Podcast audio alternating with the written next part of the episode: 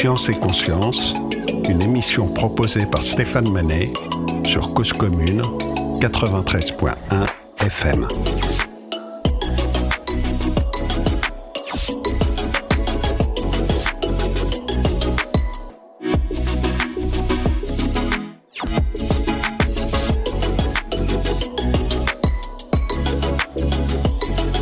L'émission Science et Conscience est soutenue par la fondation Charpac L'Esprit des Sciences. Je vous en reparlerai plus en détail dans le courant de l'épisode.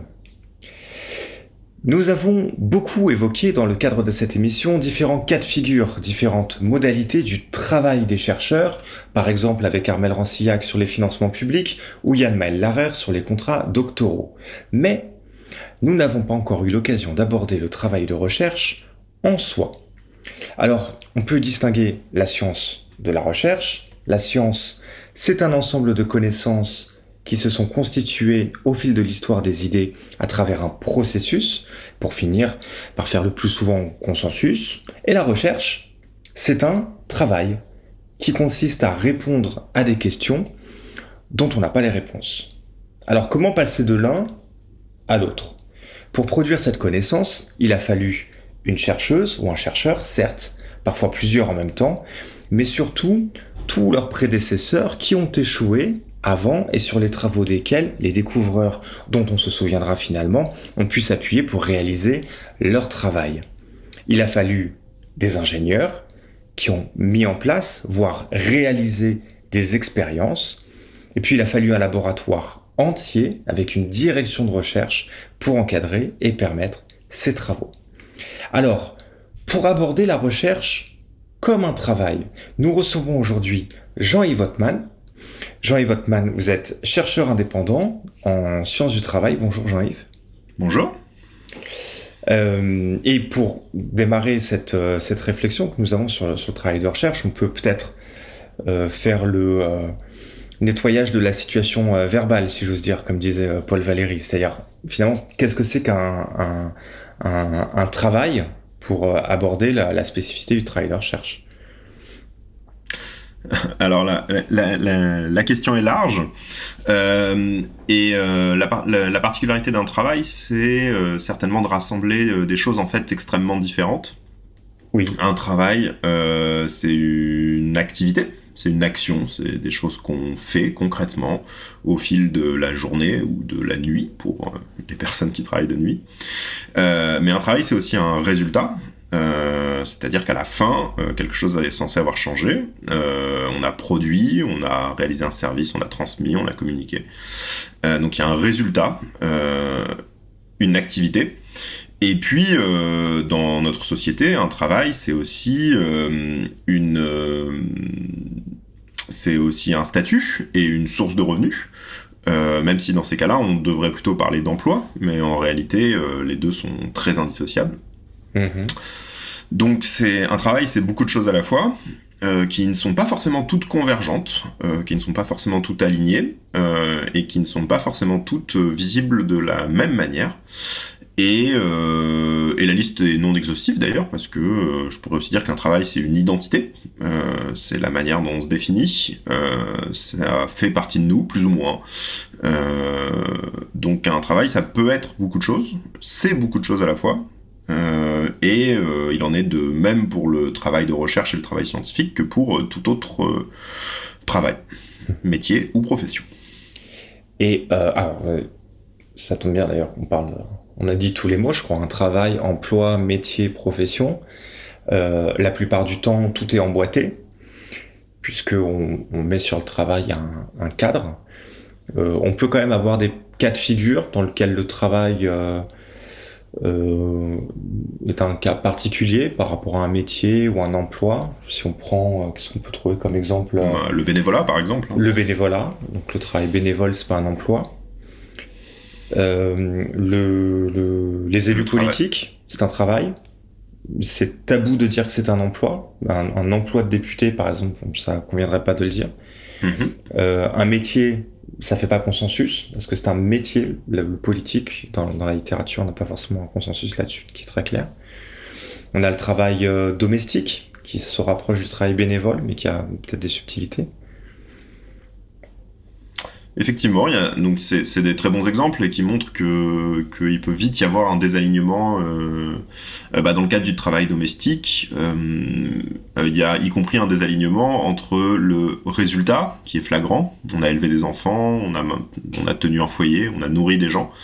Le résultat saute aux yeux et, et, il est évident. Et le fait que ce soit un travail, c'est-à-dire l'activité liée, a tendance à être oubliée par la société.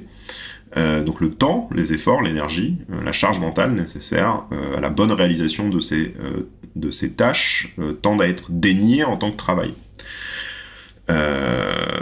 Et, et, par ailleurs, ça n'est pas un emploi et ça n'est pas, pas rémunérateur. Alors je pose ces questions à dessein parce que maintenant c'est à peu près évident que, et encore, je pense que même à notre période actuelle, on pourrait y, y apporter des, des subtilités, mais travail et emploi sont imbriqués, et a fortiori dans le travail de recherche. Il y a, un emploi de chercheur qui permet de produire un, travail, donc comme vous l'avez défini, une, activité qui, euh, qui permet d'aboutir à des résultats. Ça n'a pas toujours été le cas, ça n'a pas toujours été aussi euh, évident. Les, chercheurs autrefois, ou les grands découvreurs, avaient une activité rémunératrice à côté de, euh, de leur travail de recherche. Alors c'est encore aujourd'hui très largement le cas dans euh, les humanités, dans les, sciences sociales. Euh, il, y a, peut y avoir il y a une quantité non négligeable de thèses non financées, donc avec des gens qui vont avoir un travail rémunérateur et qui à côté font un travail de recherche euh, qui, n'est, qui est associé à un statut mais pas à un emploi. Dans le cas des doctorats non financés. On a le statut de doctorant mais on n'a pas d'emploi lié. Et donc on effectue, c'est un travail bénévole. On effectue ce travail-là et, euh, et à côté de ça, on, on, on essaie d'avoir un modèle économique. Alors, je suis pas sûr qu'on puisse totalement dire qu'il est bénévole puisqu'il est quand même sanctionné par un diplôme à la fin. Donc on, oui. en récupère, on, on, récupère quelque chose, mais on oui, récupère pas un emploi. Enfin, on récupère pas un revenu. Oui. Tandis que quelqu'un qui serait docteur et qui continuerait à faire de la recherche et à publier tout en ayant un emploi à côté pour son propre plaisir, euh, participerait de manière bénévole à la communauté scientifique et à la, recherche et à la science, pour le coup. Et euh, est-ce qu'on peut rapprocher cet exemple-là des, euh, des, par exemple, des astronomes amateurs, qui sont amateurs, mais des fois amateurs très on pourrait définir par exemple semi-professionnels, les mettre un petit peu dans cette catégorie-là, qui vont découvrir euh, des objets stellaires et qui vont permettre de faire avancer, euh, euh, sinon la recherche, au moins l'inventaire, et qui sont donc, des, amateurs partout dans le monde. Oui, je pense l'exemple le, est, tout à fait pertinent. L'exemple est tout à fait pertinent. Il y a une ambiguïté. À l'heure actuelle, il y a, des, grands programmes de recherche euh, liés à la nature pour faire des référencements d'espèces de, animales, de plantes, en demandant au grand public de participer. Euh, et donc finalement, dans ces cas-là, euh, les personnes qui vont, pendant leur promenade du dimanche, compter les oiseaux, euh, et aller saisir euh, ces données dans un, dans, un, dans un formulaire ou dans un dispositif de recherche formalisé, bah, techniquement, ils font du, un travail de technicien de recherche, euh, mais ils le font bénévolement. Mmh. Donc, on peut pas dire que c'est un travail de chercheur non plus, puisqu'ils sont pas dans une, une démarche de, de, de, problématisation et de recherche de, de connaissances, mais en tout cas, ils produisent de la donnée Ouais. Et ils mettent à disposition cette donnée pour, euh, pour, bah, pour la recherche, justement, et pour que ça puisse servir euh, le personnel scientifique. Et euh, alors ça c'est une autre question, euh, mais qui est que pour le coup le travail de recherche se divise en des activités de nature très différentes, et que l'organisation du monde scientifique professionnalisé a de fait réparti ces activités entre des statuts différents. Euh, et effectivement, le travail de recueil de données euh, pur. Euh, alors, le, principe, c'est qu'on est, on est sur une, une, échelle hiérarchique et que toutes les personnes de l'échelle sont toujours capables de faire les activités de, des échelons d'en dessous. Mais qu'en théorie, on pourra en reparler, les personnes d'un statut ne sont pas capables, ou en tout cas n'ont pas à faire, c'est pas du tout la même chose, n'ont pas à faire, ça c'est sûr, pas capable, c'est une autre question, euh, de réaliser les activités de l'échelon d'au-dessus. Et donc tout en bas, il y a le fait de récolter des données scientifiques, et par définition, bah, ce travail est le plus accessible dès lors qu'il est associé à une procédure. et donc c'est un travail, le statut correspondant en laboratoire de sciences dures, ça va être technicien de recherche. En sciences sociales, on parlera plutôt d'assistant de recherche. Mmh ou de stagiaire. Mais en fait, on emploie le terme stage de recherche euh, en sciences sociales, tandis que euh, le métier, les stagiaires en, sciences dures existent aussi et feront euh, souvent un travail de technicien par ailleurs. Alors, du coup, on a, dissocié travail et emploi, juste pour vérifier que ce sont bien deux choses différentes. On s'est quand même accordé à dire que la plupart du temps, c'était quand même fortement imbriqué. En tout cas, maintenant, notre période actuelle. Oui. On est très loin de, de, de, grands noms de recherches qui ont fait des activités à côté. Euh, tout à parfois un peu je, vais revenir sur ce la plupart du temps. Euh, j'ai pas regardé mes chiffres euh, de ces dernières années, mais aux dernières nouvelles, en humanité, il y a 60% de doctorats non financés. Donc c'est la majorité des doctorats. Donc attention sur ce la plupart du temps. Oui, bien sûr. Bien sûr. Euh, mais en tout cas, pour les personnes statutaires, pour les personnes statutaires, qui est donc la majorité des emplois durables, là oui, aujourd'hui il y a une confusion entre l'emploi et le statut de chercheur. Et le travail, Donc ceux qui ont le statut de docteur et qui sont donc maîtres de conférences, euh, qui sont euh, chercheurs CNRS, chercheurs, euh, exactement. oui, donc on est très loin. Des fois, on a, on a des, j'ai trouvé en, préparant l'émission des, cas assez extravagants. Par exemple, Johann Kepler, à qui on doit des, équations qui décrivent les rotations des planètes, financer ses recherches. Enfin, c'est pas financer ses recherches en plus. Voilà, là je le dis avec un regard de, maintenant. En fait, il, vivait de l'astrologie. Il, produisait euh, euh, des, comment, des interprétations astrologiques auprès du, roi du Danemark qui avait besoin d'informations pour savoir si c'était euh, pertinent de partir en guerre ou non. Et c'est comme ça qu'il vivait. Et il se trouve qu'à côté de ça, euh, il a fait le choix, qui était pas forcément très orthodoxe à, l'époque, euh, de, comment dire, d'adhérer à la théorie copernicienne, comme quoi ce serait plutôt le Soleil qui serait au centre du système solaire et non pas la, la, Terre. Et pour ça, il avait besoin, pour s'en convaincre, de, de faire un certain nombre de, de résultats. Je le dis, je fais très attention à ma manière de le dire parce que je voudrais pas dire qu'il faisait un travail de recherche comme on pourrait le faire maintenant, comme par exemple, par exemple le ferait des doctorants en sciences humaines, et qu'il finançait cela à travers un métier qui était à trouvé être de l'astrologie. Non, non, il avait une, une, cause, un intérêt euh, pour lequel il voulait absolument trouver des réponses. Et je trouve que par ailleurs, il avait un métier. Hmm. Donc, on, on, est loin. Euh, on, est loin de cette époque-là, et ce qui, ce qui serait intéressant serait de se poser la question à quoi ça sert, en fait, de donner ce cadre, de créer des emplois, des emplois avec des statuts, avec une hiérarchie, comme on a fait la distinction entre les techniciens et les, et les chercheurs, et des, des ingénieurs aussi de recherche qui peuvent faire éventuellement des choses un peu plus complexes. Est-ce que ça a une utilité euh, intrinsèque dans la production de la recherche ou est-ce que ça a une utilité autre, euh, par exemple dans la, la, compréhension de la recherche, dans ça, ça, Bah, alors, je vais, je vais vous donner une réponse euh, disciplinaire.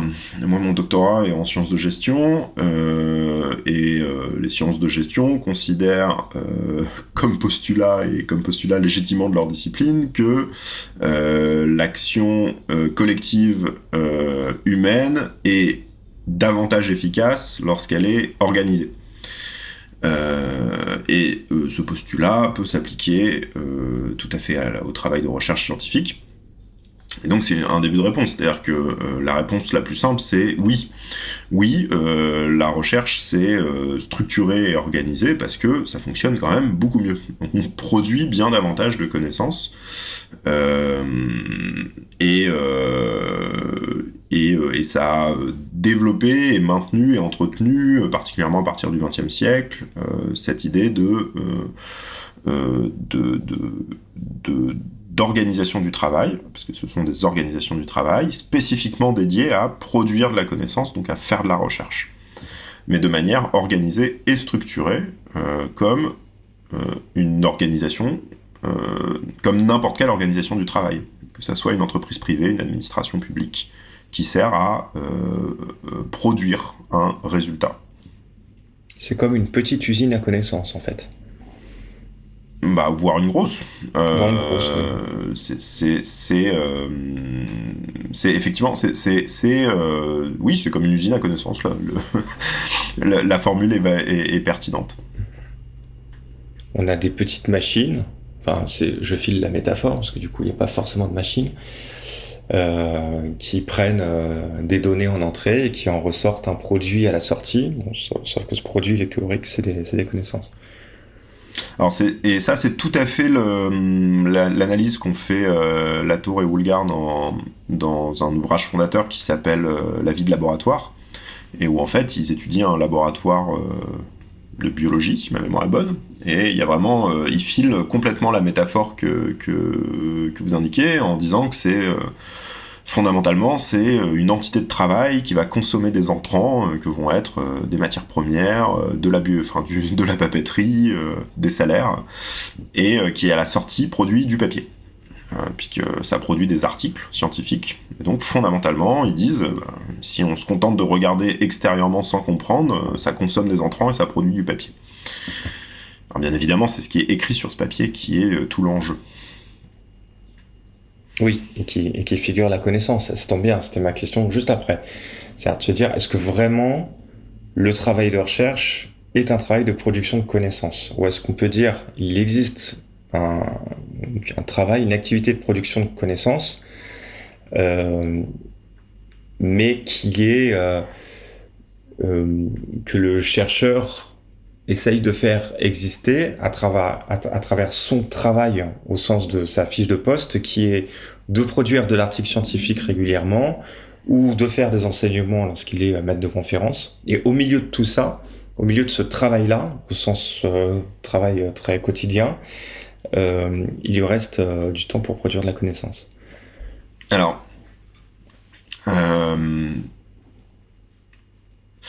je pourrais presque. ma réponse sera certainement sujet à débat, c'est là l'idée, je crois. Euh, mais on pourrait répondre de manière extrêmement iconoclaste en disant que euh, le travail scientifique est un travail euh, qui n'est pas de produire de la connaissance, mais qui, au final, en produit. et c'est notamment l'angle un de nos angles de départ de raisonnement dans un article qu'on a produit avec euh, Claire Pic-Kirali sur euh, euh, la reconnaissance des chercheurs en tant que reconnaissance au travail. Et en fait, notre hypothèse, et, ce que je pense aussi, c'est que le travail d'un chercheur, c'est un ensemble d'activités euh, pour certaines liées directement à la production de connaissances nouvelles, que vont être de récolter des données, de les analyser, euh, de les interpréter et euh, d'en tirer un savoir qui sera ensuite formalisé dans un écrit. Et pour un certain nombre d'entre elles qui ne sont absolument pas liées à ça. parce que bah, il y a de l'administratif, il y a des RH, il y a du recrutement, il y a de la formation, il y a de l'encadrement, il y a euh, de, la vie sociale au travail, il y a le fait d'assister de, aux réunions de l'institution, enfin voilà. Euh, et en fait, ça fait partie du travail, tout ça, c'est des activités professionnelles, mais qui, euh, pour le coup, ne, ne servent pas à, produire de la connaissance, mais servent tout au plus à faire fonctionner l'institution. Et, et d'ailleurs, plus on monte en hiérarchie dans l'institution, moins on produit de connaissances. Et plus on a pour seule responsabilité de faire tourner l'institution. Et donc, euh, il y a quand même certaines de ces activités qui produisent de la connaissance, euh, mais euh, aucune d'entre elles n'est au sens strict de produire de la connaissance. Et, là encore, Latour et, et l'ont largement détaillé, c'est-à-dire que la connaissance se produit parce que de nombreuses activités se confrontent dans un, et d'ailleurs dans un environnement que va être le laboratoire, puis ensuite par extension éventuellement la communauté scientifique. Et c'est la somme de ces activités et de leur confrontation a pour résultat l'existence d'une nouvelle connaissance. Mais c'est réducteur de dire que le travail scientifique, c'est de produire des nouvelles connaissances. En fait, le travail scientifique, c'est dérouler un très grand nombre d'activités, parallèles ou subséquentes, euh, dont euh, la bonne application et la répétitivité euh, entraînent mécaniquement l'apparition de connaissances nouvelles. Et mécaniquement, mais qui peuvent être peut-être parfois euh, euh, comment dire, un, frein en même temps. C'est-à-dire, j'ai en tête le publish or perish, euh, c'est-à-dire en gros cette injonction à produire des articles scientifiques de manière très régulière pour pouvoir exister et, continuer d'évoluer dans sa carrière, qui est peut-être un petit peu moins vrai dans le système francophone, mais qui est. Bon, il est, il est entre, il est, s'il est moins vrai, c'est pas beaucoup mais, pas beaucoup. Euh, bon voilà, et qui fait que à force de répondre à cette injonction-là, en fait la pertinence de la connaissance, sa profondeur, sa nouvelleté est peut-être moins forte que si on, laissait plus de liberté dans le travail de recherche, justement pour se consacrer sur la, production de connaissances. En tout cas, c'est une critique qui est faite au système publish-or-perish, donc je m'interroge sur sa, sur sa, véracité au regard de, de euh, des, réflexions sur le travail de recherche. ce qui peut en éclairer Bah, il y a, y a deux questions un peu différentes. Euh, il y a la nécessité de publier euh, avec une grande régularité, qui effectivement peut avoir comme problématique que si on n'est pas prêt à publier ou si on est en train d'investir un champ qui demande plus de temps, euh, on peut avoir stratégiquement intérêt à euh, ne pas le faire ça et à privilégier des sujets de recherche qui permettent une publication rapide. Donc là, le problème, c'est que l'indicateur, ce qui devrait être un indicateur, finit, finit par avoir euh, un effet performatif et un effet performatif qui est possiblement pas très bon sur la qualité de la connaissance produite. ça, c'est la vision très critique. Euh, il y a une vision moins critique. Euh, donc c'est Thomas, Thomas, Thomas Kuhn, euh, l'historien des sciences, qui dit fondamentalement, il y a très peu de sciences révolutionnaires, il y a beaucoup de sciences normales. L'immense majorité du travail scientifique produit des résultats incrémentaux qui chacun sont d'une faible valeur ajoutée. Euh, mais dont l'accumulation, l'incrémentation progressive entraîne un développement significatif euh, des euh, connaissances. Et donc en fait, le publish or perish, il s'inscrit aussi assez bien en réalité dans cette logique-là. C'est-à-dire qu'en démultipliant les publications, on démultiplie potentiellement, euh, y a, on a probablement été trop loin, mais on démultiplie potentiellement euh, la nature incrémentale de la science. Mhm. Mais par contre, euh, il explique aussi que la science révolutionnaire implique de prendre des risques, puisque les gens qui ont fait des découvertes révolutionnaires sont partis par définition dans des directions qui n'étaient pas balisées par la science normale. Et donc ça serait ça euh, il faudrait pas que l'indicateur effectivement finisse par empêcher euh, ne serait-ce que la possibilité de faire de la science révolutionnaire. Je sais pas si ça répond euh, précisément à votre question. Bah oui, oui, je pense, oui. Oui, oui, je pense, parce que c'est compliqué d'aborder la question de l'article scientifique. La connaissance est rédigée sur l'article, donc on peut se dire qu'on produit de la connaissance en produisant des articles. Et en même temps, c'est pas si évident que ça. Donc on a besoin de d'éclairer. C'est pas si évident que ça. Et puis le problème de l'inflation de la publication fait que les articles sont de moins en moins lus. Euh, et, euh, et, de la connaissance diffusée mais qui n'est pas lue euh, ne se peut être considérée comme pas diffusée. Enfin, c'est une vraie question euh, quasiment philosophique. C'est-à-dire, est-ce que c'est la, disponibilité de la connaissance qui la rend euh, qui permet de dire qu'elle qu'elle a été euh, diffusée, et ou est-ce que c'est le fait que ça soit lu et cité? Oui, parce qu'une manière de mesurer la qualité d'un article scientifique, c'est son nombre de citations dans les articles. Moi, quand j'étais en doctorat, on m'a tout de suite dit euh, tu verras, dans, tout ce que tu publieras dans ta vie, il y en aura 10% qui sera vraiment lu, et sur les 10% qui seront lus, il y en a 10% qui seront vraiment cités. Donc il y a 1% de ta production sur l'ensemble de ta carrière qui sera beaucoup cité. Voilà. Et alors, c'est euh, Yves Charpak qui faisait remarquer, euh, donc, qui est donc, euh, le fondateur de la fondation Charpak, qui faisait remarquer euh, que des milliers d'articles scientifiques sur l'occurrence euh, Covid-19 avaient été produits à l'occasion de, donc, du, de la pandémie et que euh, c'était une, une, quantité astronomique qui était impossible à digérer pour, pour à l'échelle d'un être humain ou à l'échelle même d'un laboratoire. Oui. Donc ça, ça questionne sur le, le cette partie du travail de recherche qui consiste à avoir une lecture euh, exhaustive de la littérature académique pour pouvoir euh, rebondir dessus et, en produire des connaissances nouvelles. Ah bah c'est de moins en moins possible. Après, euh, je pense que l'être humain a toujours été capable de trouver des solutions. donc il me paraîtrait pas impossible qu'il y ait l'apparition d'une nouvelle fonction. On parlait, on parlait de, la de, de, la division des tâches et à travers la division des statuts. Euh, et euh, il y avait un, métier qui s'appelait documentaliste scientifique, qui a en partie disparu.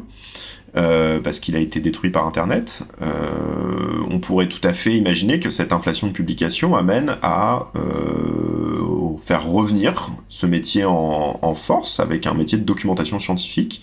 Et une équipe scientifique aurait besoin effectivement bah, de deux techniciens et deux documentalistes pour euh, faire le travail de consolidation de la littérature, euh, parce que plus personne, enfin ça deviendrait tellement chronophage que ça demandera euh, des temps dédiés. Ça, c'est la solution humaine. la solution technologique est peut-être envisageable. Les, logiciels, pour ne pas parler d'intelligence artificielle, mais donc les, logiciels de Scratch, de, de, de, base de données, sont de plus en plus performants. Euh, et peuvent euh, euh, récolter, pré-organiser et pré-mâcher la donnée de manière de plus en plus efficace. Alors avec des risques d'erreur plus ou moins élevés, mais la maîtrise de ces risques d'erreur devient une compétence à part entière. Et donc, on pourra tout à fait imaginer que dans un futur assez proche, des supports technologiques à la recherche soient disponibles pour le travail de bibliographie préliminaire, par exemple.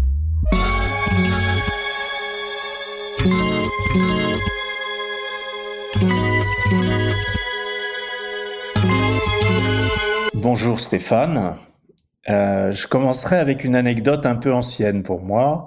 Dans mes nombreuses activités en santé publique, j'étais en contact régulier avec un leader d'association de patients. Il était de toutes les réunions très actif, revendiquant avec justesse une participation des citoyens à toutes les instances et élaborations de politiques sur les soins dans le champ du ministère de la Santé. Un jour pourtant, je l'ai entrepris sur l'absence de citoyens, sur la recherche en santé, sur les instances de programmation de la recherche, où se joue éventuellement l'orientation de la recherche scientifique vers plus ou moins de telle ou telle discipline. Il s'est trouvé très embarrassé et m'a répondu que personne ne s'y connaissait assez. Les soins, ça va, les institutions de santé, oui, les stratégies de disponibilité des traitements, oui, mais pas la discussion sur la recherche en amont. Depuis, la notion de recherche participative citoyenne s'est invitée assez largement dans les projets de sciences et sociétés. Mais évoquer les recherches actions participatives, c'est bien sûr penser citoyens et associations de citoyens qui s'engagent pour contribuer à la connaissance scientifique, celle qui est en toile de fond des grands enjeux de nos sociétés. Climat, risque environnemental et industriel, santé, énergie, alimentation. On aussi souvent aussi à la notion de démocratie directe. Il y aurait ainsi un mécanisme de démocratie de la connaissance à mettre en place pour que les décisions soient plus adaptées aux attentes et besoins des citoyens en s'appuyant sur une connaissance scientifique de référence qui soit au-delà, meilleure, plus pertinente que ce que produisent en routine les recherches officielles. Cette démarche rejoint bien l'objet de notre fondation Charpak, l'Esprit des sciences. Amener plus d'esprit des sciences, de connaissances scientifiques, à s'intégrer dans une culture générale des citoyens comme une valeur essentielle. Mais on pense peu en général dans cette soif de participation citoyenne à l'interface, à l'articulation avec ces citoyens un peu particuliers, pas perçus comme des professionnels, d'ailleurs beaucoup ne sont pas rémunérés, qui font vivre et pilotent les instances de la démocratie représentative de base et de ses institutions.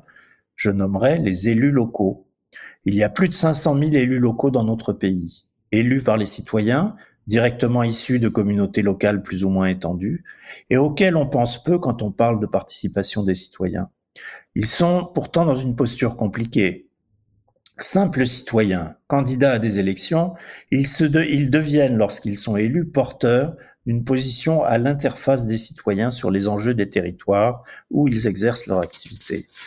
Mais par quelle opération magique se transforment-ils de simples citoyens, sans expertise particulière en dehors de celle qu'ils ont dans la vie civile, en interface, en médiateur sur une énorme variété de sujets politiques, économiques, juridiques, sécuritaires, environnementaux, de développement et de santé? Du coup, tous les professionnels de l'expertise s'accordent à dire il faut les former, les sensibiliser, les amener à nous écouter, nous experts. Et maintenant, en plus, les citoyens de leur territoire vont les solliciter avec leurs nouvelles expertises scientifiques. Mais pour un élu, voir débarquer ces experts leur expliquant qu'ils vont les former à mieux faire leur métier, ça n'est pas très engageant ni pédagogique. En théorie, pourtant, il y a du vrai dans le constat. Les enjeux, les décisions sont tellement complexes que c'est un vrai travail d'arriver à connaître à minima les expertises mobilisées derrière les choix des gouvernements, des institutions, des porteurs de projets. Mais plutôt que de court-circuiter ces élus dans leur rôle d'animateur et d'interface avec les citoyens, ne peut-on mieux les associer aux mécanismes de participation comme acteurs tiers et légitimes de l'exercice de recherche participative avec leur questionnement spécifique de la connaissance. Ainsi, on pourrait prévoir des formes de participation spécifiques visant les élus et les décideurs locaux, ceux des services et administrations territoriales aussi. Il faudrait peut-être alors compléter le mécanisme de sélection des sujets de recherche. Les élus ont peut-être des questions et des besoins spécifiques de connaissances scientifiques, parfois sous une autre forme que celle des citoyens qui les entourent et qui les questionnent. La réponse à ces questions n'est pas toujours celle des experts et du monde académique. Travailler à une participation inclusive à la construction de connaissances scientifiques touchant aux enjeux de sociétaux actuels, en mêlant citoyens et décideurs territoriaux, permettrait aussi d'apaiser une véritable tension des territoires dont on voit les ravages au quotidien. Cause commune, la voie des communs. Alors par ailleurs, on a abondamment parlé du travail de recherche avec une, projection, enfin en tout cas dans ma tête, je, me le figurais comme ça, orienté plutôt à discipline euh, euh, académique, c'est-à-dire dans un laboratoire, une université. Euh, c'est la représentation qu'on a sans doute de la recherche de manière spontanée, mais on peut aborder également la partie recherche et développement l'imbrication avec le, le, monde de l'entreprise euh, et de la recherche indépendante aussi. Il y a sans doute, puisqu'on a abordé le, le, travail sous les différents postes, on peut peut-être euh, l'aborder sous les différents milieux. Il y a des, des, des secteurs de travail, j'imagine, qui, euh, ouais. qui, qui impliquent que la recherche se produit différemment. Ben, le paradoxe, euh, c'est une de nos euh, grosses conclusions avec, donc euh, de nouveau avec Claire Pic-Kirali. J'en profite d'ailleurs, hein, évidemment. Donc on mettra.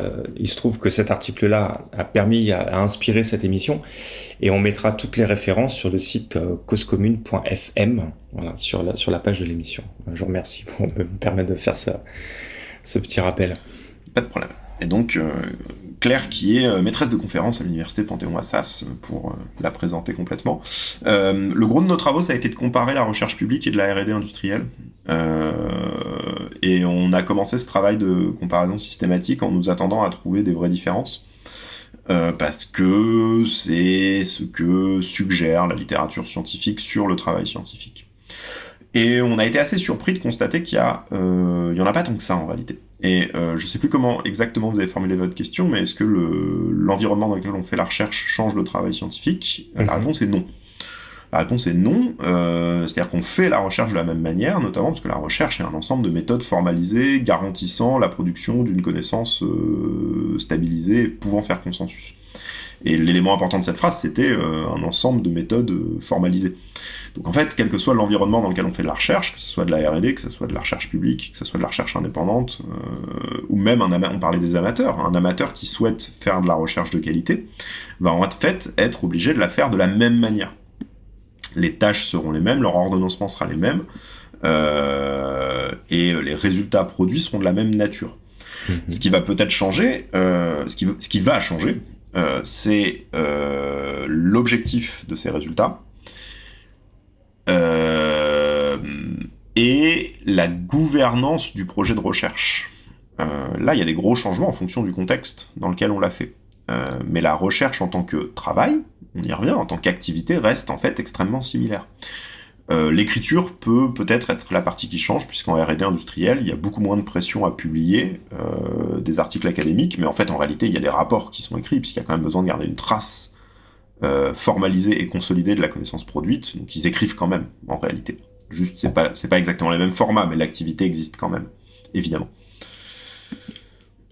Et il y a, j'imagine, un enjeu économique qui change la donne de la production de la recherche ben, il y, a toujours il y a toujours eu un enjeu économique euh, dans la recherche. Euh, et c'est un mensonge de croire qu'il n'y en a pas, et c'est un mensonge de croire qu'il n'y en a pas dans la recherche publique. Euh, je veux dire, Pasteur, il a passé beaucoup plus de temps à écrire des courriers qu'à remplir des boîtes de pétri. Hein. Mm-hmm. Et il y a des travaux d'historiens des sciences qui montrent, qui ont retrouvé les courriers de Pasteur où il cherche des fonds.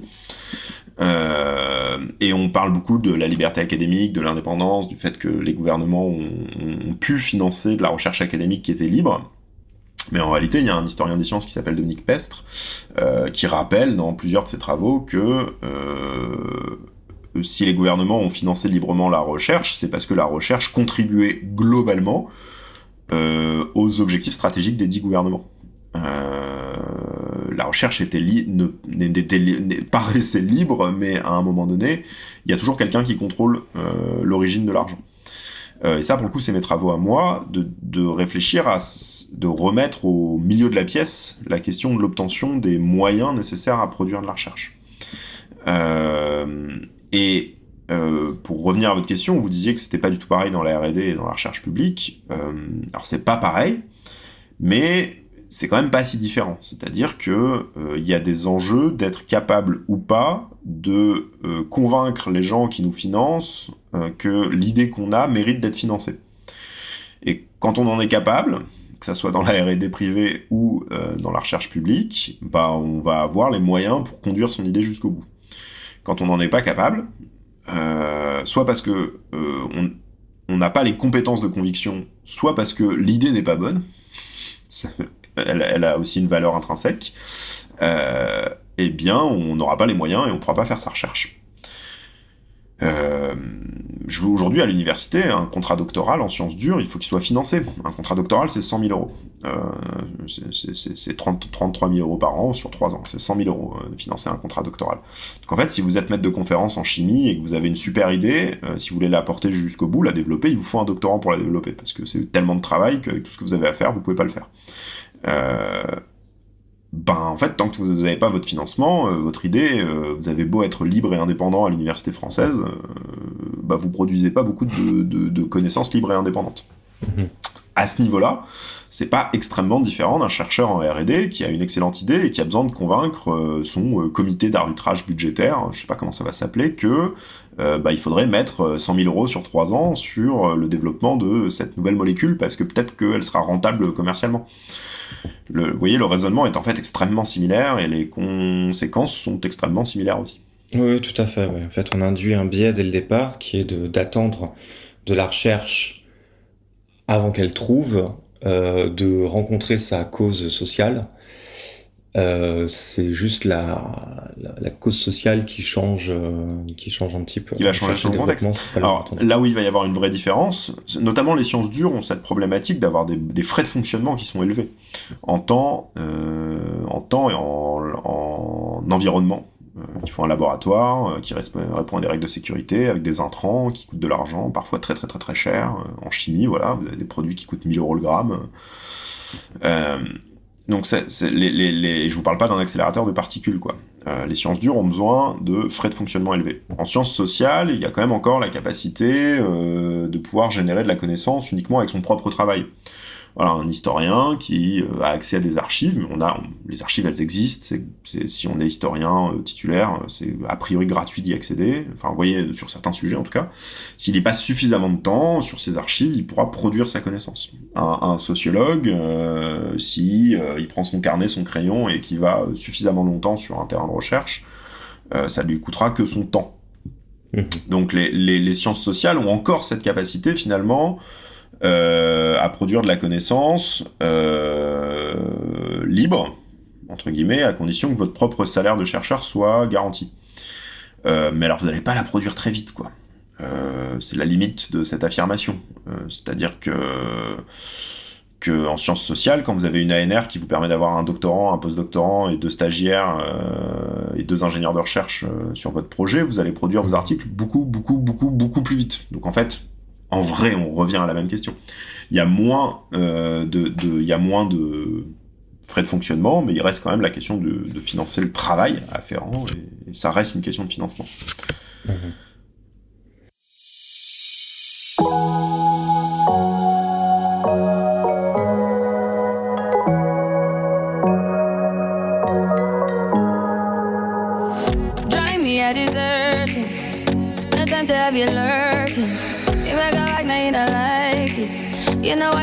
The nicest. Nobody touched me in the righteous.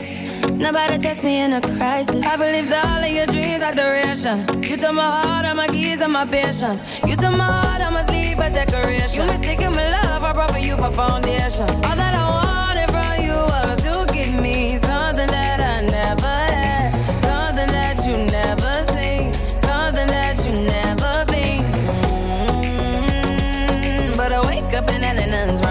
ready for work, work, work, work, work, work. To me, I be work, work, work, work, work, work. You see me do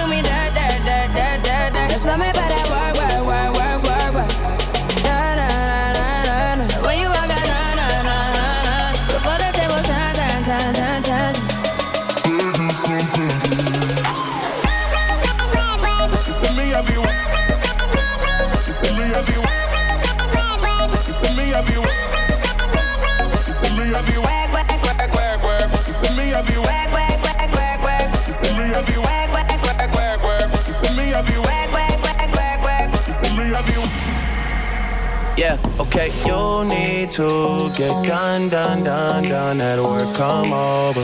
We just need to slow the motion. Don't get out of way to no one. Long distance, I need you. When I see potential, I just gotta see it through. If you had a twin, I would still choose you. I don't wanna rush into it if it's too soon, but I know you need to get done, done, done, done. If you come over, sorry if I'm way less friendly. I got niggas tryna end me spilled all my emotions tonight. I'm sorry. Rolling, rolling, rolling, rolling, rolling. How many more shots until you're rolling? We just need a face to face. You can pick a time and a place. You'll spend some time away. Now you need to forward and give me all the work, work, work, work, work, work. To me, I be work, work, work, work, work, work. You see me do me dirt, dirt, dirt, dirt, dirt, dirt. There's something about that work, work, work, work, work,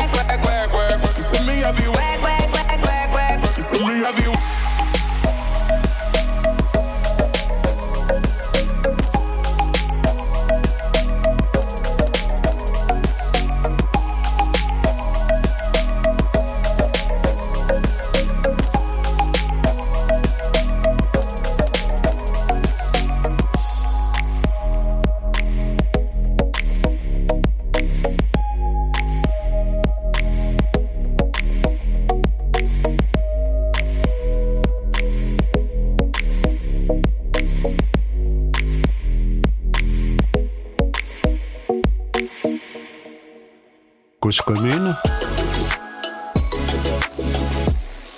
la voix des communs. Et euh, entre autres travail euh, du, euh, du chercheur, il y a un travail de vulgarisation également qu'on attend de, de sa part. Alors, je vous interromps, il peut y avoir un travail de vulgarisation et il y a une vraie question à savoir si on l'attend de sa part ou pas. D'accord, ok. La réponse serait plutôt non. C'est plutôt quelque chose de récent, euh, la vulgarisation n'est au départ pas du tout dans euh, la mission du chercheur. Euh, le métier de vulgarisation devrait être, enfin, euh, implicitement ou de manière discutable, mais la vulgarisation, c'est la responsabilité des journalistes scientifiques. Ça, c'était avant, en tout cas. Il y a actuellement une tendance en France, peut-être à l'international, il faudra vérifier. Mais et quand je dis à l'international, ça va être le monde anglo-saxon. Je suis pas sûr que ce soit le cas dans tous les pays. Euh, à dire que les chercheurs doivent être capables de vulgariser leurs recherches. Euh, mais c'est assez récent, c'est assez discutable, c'est assez discuté, euh, et ça recoupe euh, une injonction forte que vous aviez bien formulée, je vais peut-être paraphraser, qui est le- une espèce d'obligation implicite à faire que la cause sociale de la recherche, euh, que la recherche rencontre sa cause sociale avant de commencer. Et ça s'inscrit dans, dans cette démarche-là. Mais, mais euh, les chercheurs doivent-ils savoir vulgariser et qu'est-ce que vulgariser? Euh, Ça pose question. Ouais, c'est vaste question, ouais.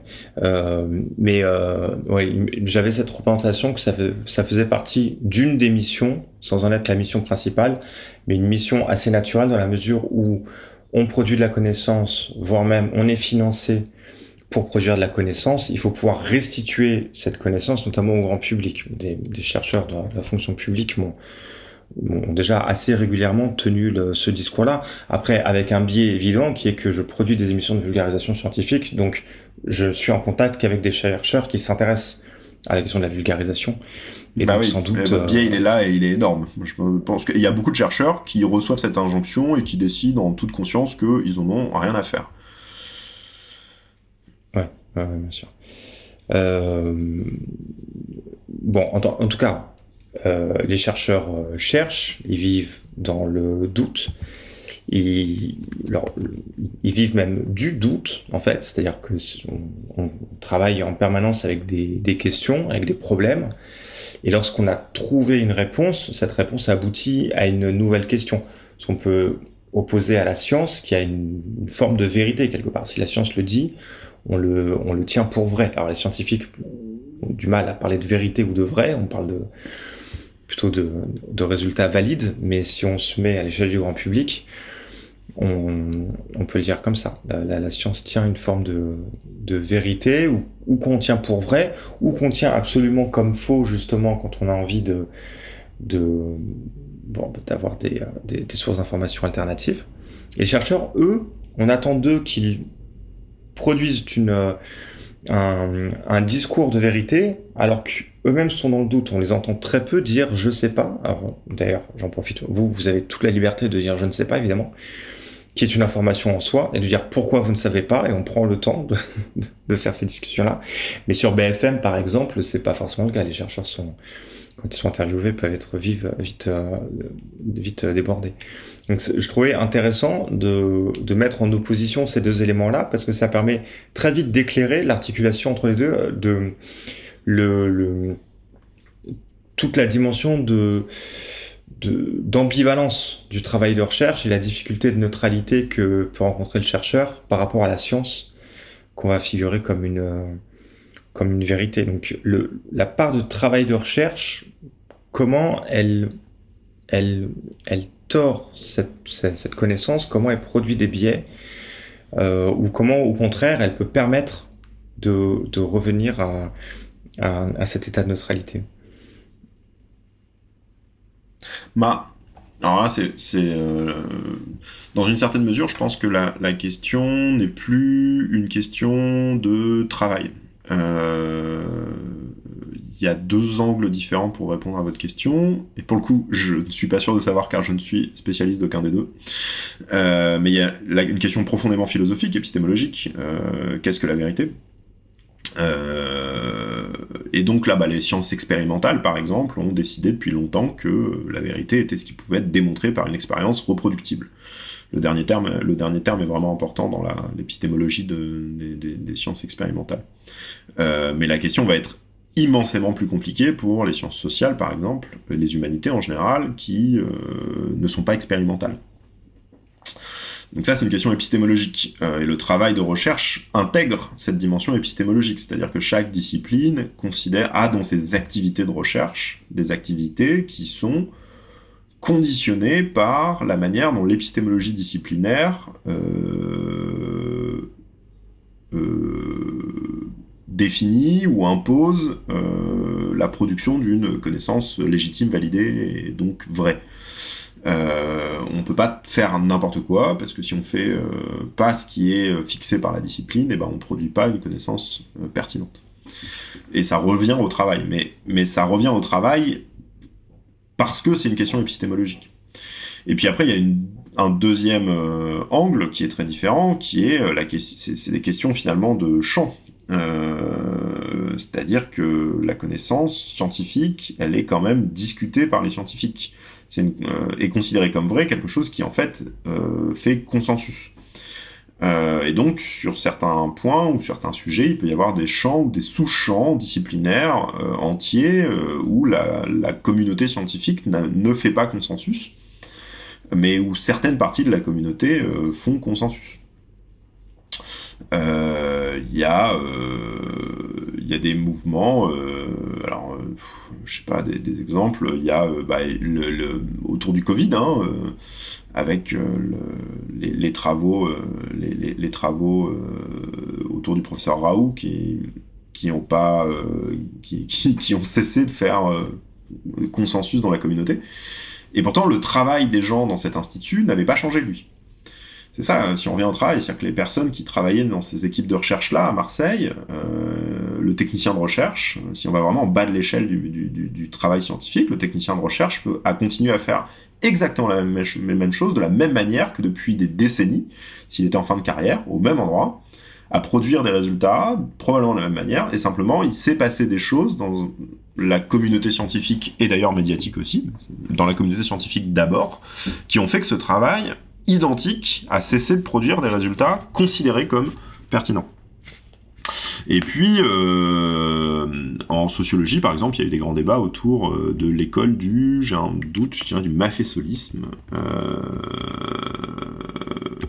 mais en tout cas d'une école, oui c'est ça, du, du mafésolisme, qui était un courant de la sociologie et qui a progressivement été extrêmement critiqué.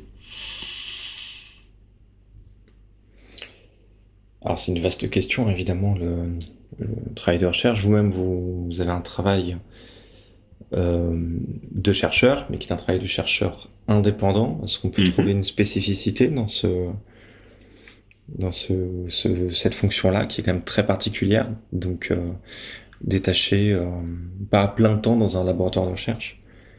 Bah, dans, dans, mon cas, il y a effectivement euh, une certaine exacerbation euh, de, euh, de la question financière. C'est-à-dire que plus on est indépendant, à, l'extrême au niveau individuel, mais certaines équipes peuvent être en réalité très indépendantes de leur institution, plus on est indépendant, plus on a l'obligation de rentrer des fonds. et donc moi c'est poussé à l'extrême puisque je dois rentrer des fonds pour payer mes propres revenus. Mon salaire, ma, ma, vie en fait. Euh, donc ça, c'est une, c'est une nécessité. Et qui Mais sont, encore une fois, qui sont des, une production de connaissances du coup? Ah bah là, j'en suis pas encore là. Je parle juste d'argent. Euh, le, le, mais encore une fois, euh, j'insiste là-dessus, ça, c'est moins extrêmement différent qu'on ne pourrait l'imaginer d'un chercheur public permanent. C'est-à-dire que lui, il a quand même besoin de chercher des fonds. Moi, dans mon cas, le curseur est peut-être juste un peu plus loin. Mais comme il est un peu plus loin, ça peut être qu'on peut être amené à travailler sur des sujets de recherche qui, sur lesquels on n'avait pas prévu de travailler, par exemple. On peut avoir une trajectoire de spécialisation qui est euh, vraiment davantage conditionnée par euh, l'environnement que euh, par ses propres aspirations. donc ça c'est un premier point. Après il y a un deuxième point qui est que ça pose la question de qu'est-ce que la recherche? Et euh, je pense que dans une certaine mesure, euh, vous, l'avez, vous, êtes vous avez tourné autour de cette idée dans vos formules et vos questions, mais je vais peut-être le reformuler autrement. Dans la science, il y a deux choses. Euh, il y a un objectif, c'est faire de la recherche, et il y a une activité, c'est une expertise. Et en fait, cette expertise, elle génère des données qui sont qui ont un intérêt intrinsèque. Et par ailleurs, ces données pourront ensuite être, en fonction de leur euh, réception par la communauté, être considérées comme de la production scientifique ou non. Mais à partir du moment où on a bien appliqué son expertise, les données ont une valeur intrinsèque, euh, à minima descriptive. Euh, et donc dans mon cas, en sciences sociales, ça passe beaucoup par le fait d'assumer cette indépendance, le fait que je vends, je vends en fait beaucoup d'expertise je vends une compétence technique permettant de générer des données qui ont une valeur intrinsèque et que je vais euh, générer pour un donneur d'ordre qui en échange va me donner de l'argent. Et ça, c'est un, premier point.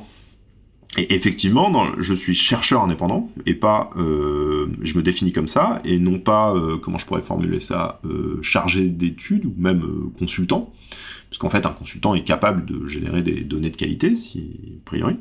Et je suis chercheur indépendant parce que en plus de ce travail de génération d'expertise euh, de données de qualité ayant une valeur intrinsèque, je vais faire un travail qui peut ou non être financé par mes donneurs d'ordre de transformation de ces données ayant une valeur intrinsèque en connaissances légitimes légitimées par la, communauté scientifique à travers des publications scientifiques et des communications scientifiques.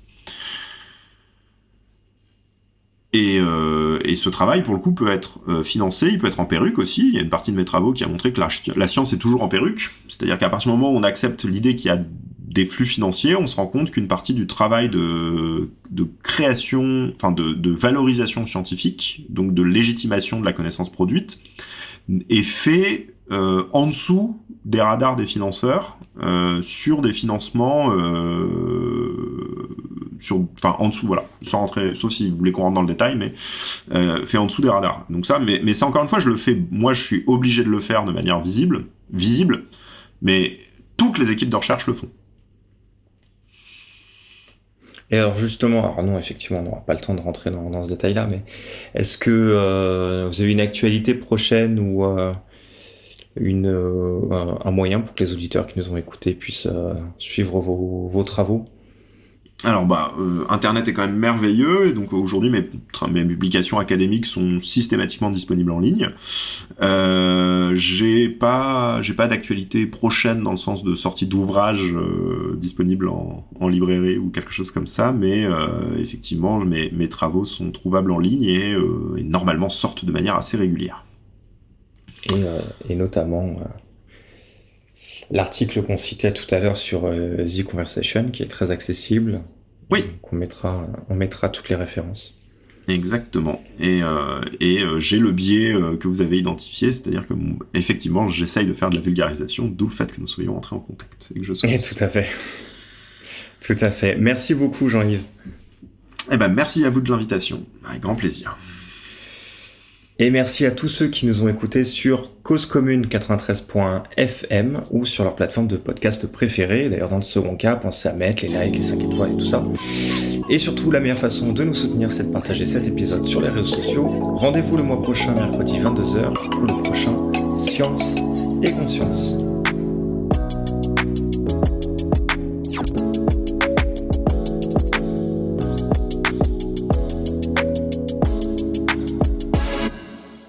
Commune